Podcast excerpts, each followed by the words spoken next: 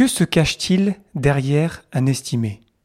Vous savez les estimés relatifs qui suivent la suite de Fibonacci Qu'est-ce qui se cache derrière? Est-ce que c'est juste la complexité ou d'autres choses? Le podcast Agile, épisode 142. Abonnez-vous pour ne pas rater les prochains et partagez-le autour de vous. Si vous souhaitez recevoir les épisodes en avance, abonnez-vous à l'infolettre sur le podcastagile.fr. Merci pour votre soutien et bonne écoute.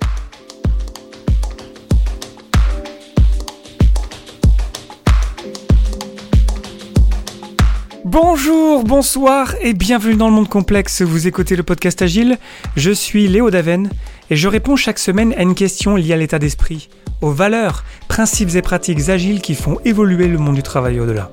Merci d'être à l'écoute aujourd'hui. Retrouvez tous les épisodes sur le site web du podcast, lepodcastagile.fr. Aujourd'hui, que se cache-t-il derrière un estimé?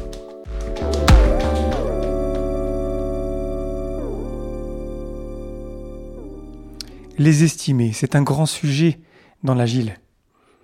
Moi, je vais vous mettre tout à fait franc, je suis contre les estimés. Je vois trop souvent des estimés qui sont mal utilisés, qui sont mal définis, qui sont mal compris. D'où cet épisode aujourd'hui pour essayer de comprendre ce qui se cache derrière un estimé. J'imagine que vous n'utilisez pas des estimés en heures. Vous savez que dans la complexité, estimer en heures, c'est c'est inutile, ça sert à rien, ça ne marche pas. On ne peut pas estimer précisément une tâche complexe lorsqu'on travaille dans un environnement complexe, lorsque tout n'est pas sous notre contrôle, évidemment. Et donc j'imagine, je pars du point de départ, que vous utilisez des estimés relatifs, et notamment la suite de Fibonacci, c'est-à-dire 0, 0,5, 1, 2, 3, 5, 8, 13, 20, 40, l'infini. Et donc lorsque vous faites ça, vous faites peut-être du poker planning, il faudra que je vous fasse un épisode sur le poker planning un jour et vous comparez les tailles des éléments que vous souhaitez estimer. Donc vous travaillez sur un produit, vous avez des, tâches à faire, des histoires d'utilisateurs peut-être, et vous voulez sentir un petit peu c'est quoi la taille de, tel ou tel euh, élément, et donc on les compare, et donc on a des, mêmes éléments qui ont à peu près la même taille, et donc on, on leur met une taille 3, et après on a d'autres éléments de taille 5 qui semblent un peu plus gros, et vraiment c'est pas du tout la même taille, c'est un peu plus gros, donc c'est time 5, si c'est un peu petit, c'est 2, etc. Et donc on se retrouve à estimer un backlog ou une partie d'un backlog euh, comme ça. C'est que ça marche bien, que ça peut être pratique, ça peut être bien utilisé et aussi mal utilisé. Mais la question d'aujourd'hui, c'est qu'est-ce qui se cache derrière ce chiffre qu'on met, ce, point d'histoire qui va se retrouver dans notre vélocité si on arrive à le terminer pendant l'itération suivante? Qu'est-ce que ça contient véritablement? Et souvent, la réponse qu'on me donne lorsque je pose la question ou que je me retrouve avec une équipe qui, qui commence peut-être avec les estimés, c'est que les estimés représentent la complexité. C'est-à-dire que voilà, ça représente la complexité de tel et tel élément et donc on compare les complexités. Le truc c'est que c'est pas suffisant parce que si on a un élément qui est petit mais complexe et qu'on a un autre élément qui est plutôt gros et complexe, si on estime que la complexité, ben en fait, euh, ils vont avoir la même taille. Donc ça marche pas. Donc déjà, la notion de volume, la notion de, de, volume de travail à faire est aussi à prendre en compte. Donc évidemment, on prend en compte la complexité, c'est important, bien sûr. Il faut qu'on essaie de sentir un petit peu est-ce que c'est une tâche qui est plutôt simple, on sait exactement comment la faire. Tâche compliquée, il faut qu'on réfléchisse un peu, il faut qu'on analyse les choses un petit peu. Tâche complexe, là vraiment, faut, voilà, ça demande plus de travail et plus de, de recherche, on n'a pas toutes les réponses. Évidemment, il faut aussi qu'on prenne en compte le volume, c'est-à-dire le volume de travail à faire. Et peut-être que la tâche, elle est très simple, mais s'il faut qu'on la fasse 200 euh, fois, ben peut-être que sa, sa taille, évidemment, va évoluer dans notre euh, suite de Fibonacci. Maintenant, comment on fait avec les tâches qui ne dépendent pas que de nous? Ou comment on fait avec les tâches que on n'est pas trop sûr comment on va faire euh, telle ou telle chose, comment on va la développer? Du coup, il faut aussi qu'on prenne en compte l'incertitude. On n'est pas certain exactement de comment ça va, ça va se goupiller notre affaire. On a dans l'idée de comment, où est-ce qu'on veut aller, ce qu'on veut développer, pourquoi on veut le faire, mais voilà, on ne sait pas trop. On est incertain. Et il faut aussi qu'on prenne en compte cette incertitude. Donc on se retrouve avec estimer la complexité, estimer le volume et estimer l'incertitude. Donc déjà, on commence déjà à couvrir un petit peu plus plein de scénarios pour un petit peu sentir si l'élément est plus ou moins gros. Mais il nous manque un quatrième élément, c'est le risque. Parce que le risque que euh, l'histoire d'utilisateur explose, qu'on avait estimé un 3 et ça devient un 13, on sait que ça arrive souvent, euh, ça peut toujours arriver, et de toute façon le but c'est pas d'avoir un estimé précis, le but c'est juste d'arriver à sentir l'état des éléments les uns par rapport aux autres. Mais donc le risque, il faut aussi qu'on le prenne en compte. Le risque par exemple, euh, que on sait qu'il y a des parties de notre produit euh, qui sont risquées, par exemple si on travaille sur un site internet, un site e-commerce, le paiement c'est risqué, par exemple un exemple assez simple on sait que c'est dangereux, on sait que même si peut-être que la tâche elle est pas si complexe que ça, peut-être qu'il n'y a pas tant de travail que ça à faire, même si on sait à peu près comment on va le faire, donc il n'y a pas trop d'incertitude. S'il y a du risque, il faut aussi qu'on le prenne en compte parce qu'il va falloir qu'on fasse d'autant plus attention, peut-être qu'on fera plus de tests, peut-être qu'il va falloir qu'on se mette à faire du pairing ensemble pour euh, limiter les risques. Bref, on peut vraiment euh, sentir que le risque aussi a une influence sur l'estimé. Du coup, on se retrouve avec quatre variables de l'estimé qui sont contenues dans un estimé, qui sont donc la complexité, le volume, l'incertitude et le risque. Et à la fin de la journée, ce que ça nous fait, ça nous fait un effort, un effort pour arriver à gérer cette complexité, à régler les problèmes, un effort pour faire tout ce qui a besoin d'être fait, un effort pour euh, devenir plus certain de ce qu'on fait, mais vu qu'on est dans l'agile, dans un environnement complexe, on va découvrir par la pratique et en aidant les autres à le faire. Du coup, on fait ça pas à pas, et ensuite on gère le risque de la meilleure manière possible. Donc on se retrouve avec pas estimer en fait la complexité, c'est pas suffisant du tout. Un estimé représente un effort qui va couvrir ces quatre variables-là, la complexité, le volume, l'incertitude et le risque.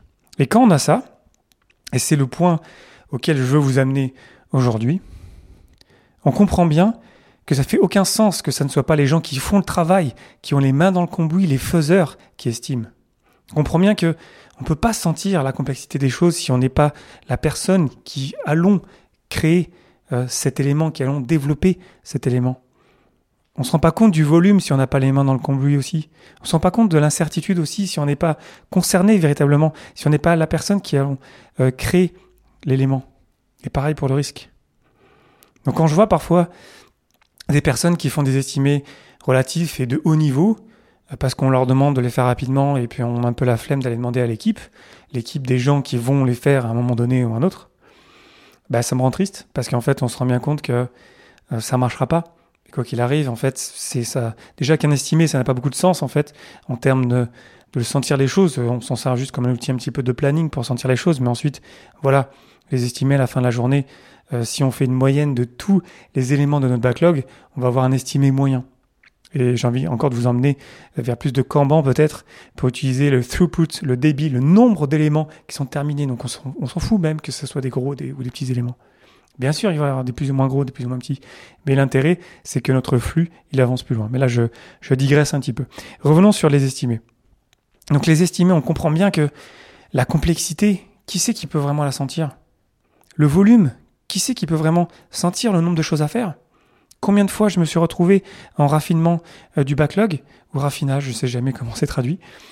Combien de fois est-ce que je me suis retrouvé dans, ce meeting-là avec des gens qui, pensaient vraiment que c'était hyper simple, que ça prenait vraiment pas beaucoup de temps, et en fait on se rend compte que ça prend énormément d'efforts, parce que c'est complexe, parce qu'il y a beaucoup de choses à faire, parce qu'il y a de l'incertitude, parce qu'il y a du risque. Donc c'est ça un estime, ça contient tout ça, c'est pour ça qu'il faut les, les traiter avec... Euh, les manipuler avec précaution. C'est pour ça qu'il n'y a que les faiseurs, que les personnes qui ont les mains dans le cambouis, les personnes qui sont vraiment responsables de le faire, qui doivent estimer. C'est pour ça qu'il faut aller leur demander. C'est pour ça qu'il ne faut pas faire les estimer tout seul aussi. C'est dangereux lorsqu'on a une équipe et que d'un coup, parce que voilà, il y a des gens qui sont malades, il y a des gens qui sont pas là, on fait un estimé à deux trois personnes. Du coup, on va vraiment avoir une influence très forte de peu membres de l'équipe et du coup, en fait, on va pas couvrir toutes ces zones-là, ces zones de complexité, incertitude, de risque de volume. Bref, les estimés, c'est dangereux, en fait. C'est, euh, je sais pas comment le décrire, moi, ça fait un peu penser comme une espèce de, poison, parce que ça peut tellement être mal utilisé et, je vois tellement peu d'exemples de bonnes utilisations que je me dis, mais à quoi bon les utiliser? Donc ça fait penser peut-être qu'un jour, je vais vous faire un épisode sur no estimates, donc pas d'estimer, dans cette idée que, en fait, c'est prouvé que ça fait du mal les estimer, que on peut faire les choses différemment et que ça peut marcher très bien et voire bien beaucoup mieux lorsqu'on arrête d'essayer de tout estimer.